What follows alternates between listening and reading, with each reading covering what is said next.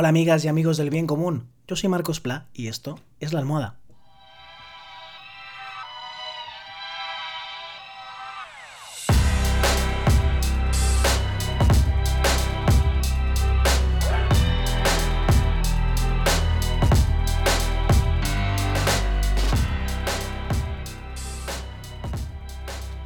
¿Qué tal? Buenas noches, ¿cómo estáis? Hoy es jueves 30 de julio de 2020, se nos acaba julio y yo hoy os vengo a hablar de lobos. No porque los haya visto ahora, sino lo que he tenido es tiempo por esta pandemia de ver más series y pelis en familia.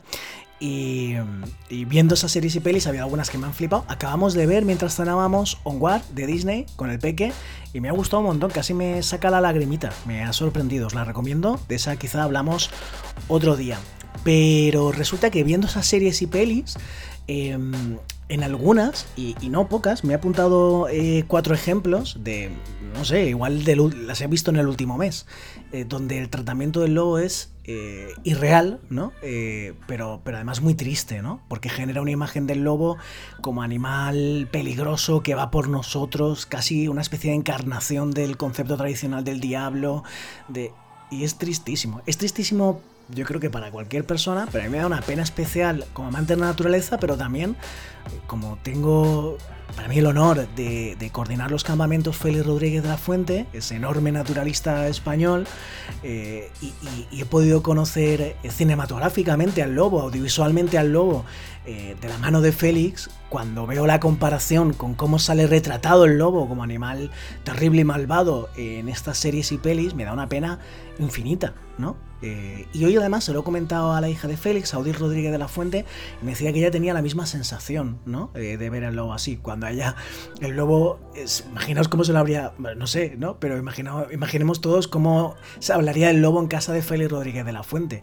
Eh, parece ser que les contaban el cuento de Caperucita al revés, ¿no? Que, el lobo era, ¿no? Ese animal maravilloso que, en verdad es, ¿no? Salvaje, por supuesto, no, no es que podamos, un lobo no es un perro, o sea, no, no lo estoy eh, convirtiendo en un animal de Disney en el otro sentido, ¿no? Eh, de, dócil y de peluche. No, no, no, no. Es un animal salvaje, no, no podemos convivir eh, como si fuera un perro, pero no, no va por nosotros. Esto es una cosa que aprendí hace años de primera mano de, pues quizá la persona que más sabe de las que más saben de lobos hoy en día, porque convive todos los días con ellos. Él sí, porque es el responsable del centro de lobos, precisamente Félix Rodríguez de la Fuente en Castilla León, Carlos Sanz, ¿no? Lo entrevisté en la radio y me dijo que no hay eh, un ataque de lobos registrado a personas, ni mucho menos una víctima, eh, eh, la, edad moderna, ¿no? Pues desde el 19, por ejemplo, y que el resto de registros son confusos, ¿no?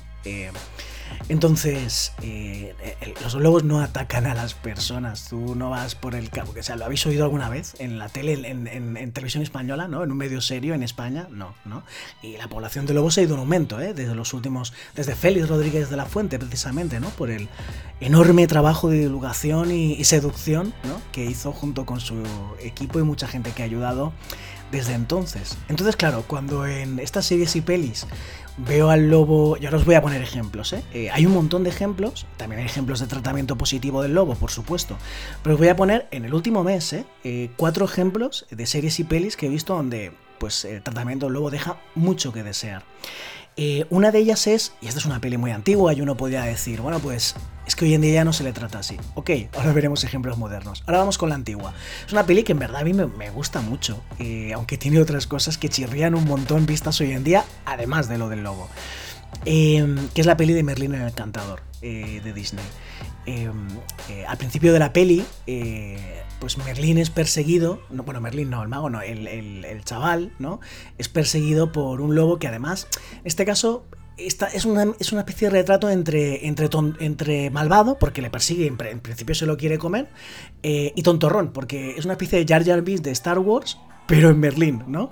O sea, le caen piedras encima, se tropieza, ¡au! ¡Uy! ¡Ay! ¿No? Eh, bueno, un desastre. O sea, es como eh, desnaturalizar al lobo totalmente. En estos casos lo que vemos son imágenes de lobo, parece un lobo por lo que vemos, pero no son lobos por cómo se comportan, ¿no?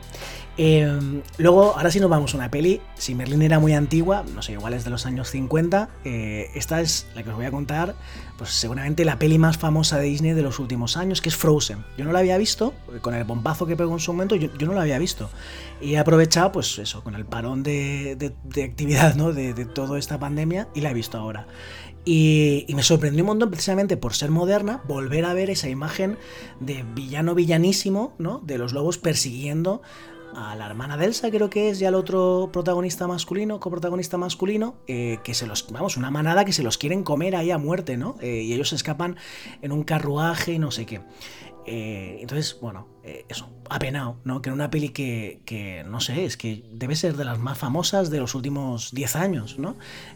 pues salga esa imagen que sale del lobo. Porque como ya vengo contando y, yo creo que, en general tenemos claro, todas estas cosas nos acaban influyendo en la visión que tenemos de las cosas del mundo, ¿no?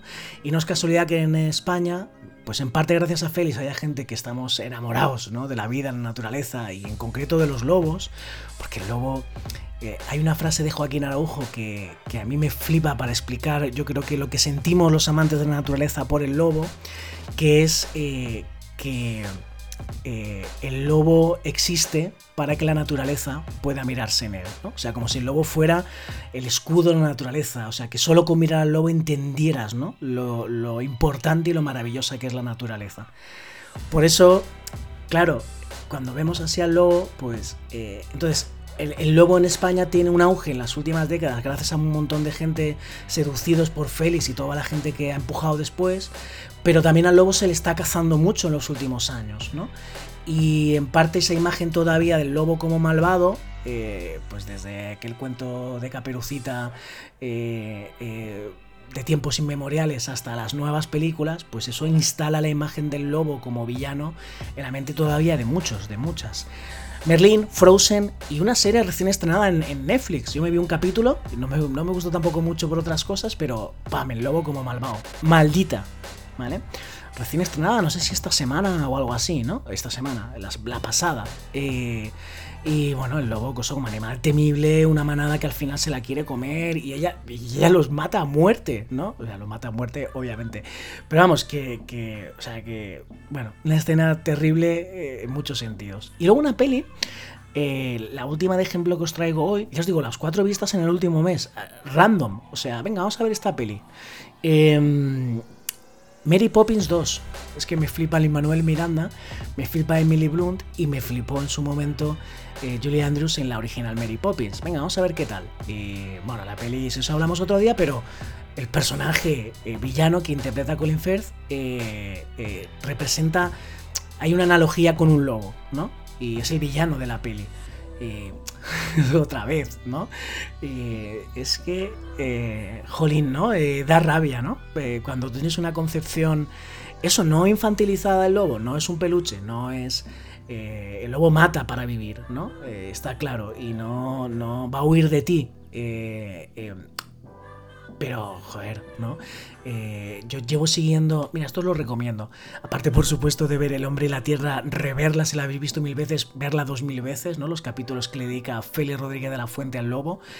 Eh, me moló también mucho en estos, quiero recomendar, no sé dónde debe estar, un documental eh, que sacó El País, que yo creo que era de la, de la BBC, sobre los lobos, en Yellowstone, yo creo. y decía que que sobre los lobos, eh, bueno, que, merece la pena investigar porque yo creo que son unos buenos, eh, unos buenos embajadores ¿no? de la naturaleza. Cuando enamorarse del lobo es casi ya como enamorarse del resto de la naturaleza. Así que, bueno, esta es eh, mi visión, mi sensación sobre algunas series y pelis que he visto durante el último mes, sobre cómo tratan al lobo y sobre, ya os comento, ¿no? de cómo me gustaría que lo trataran. Em, me gustaría saber, como siempre, pues qué pensáis vosotros y vosotras, ¿no? Me lo podéis contar en arroba marcosplasaez, arroba en Twitter, en Facebook, en Instagram, que os leo, os contesto todo, ¿no? Em, si os gusta este podcast sobre ideas sobre el bien común, ya sabéis, darle clic para seguirlo, eh, suscribiros al podcast allá donde lo escuchéis, Evox, eh, Spotify, Apple Podcasts, en la que estéis. Y por último, bueno, para que lo pueda seguir haciendo mucho tiempo, 2 euros al mes. Desde 2 euros al mes me podéis apoyar en patreon.com barra marcospla, patreon.com barra marcospla y os estoy agradecido eternamente. Además que tenéis un montón de ventajas. Muchas, muchas gracias. Buenas noches, ojalá estéis genial. Ya sabéis que lo existente no agota lo posible.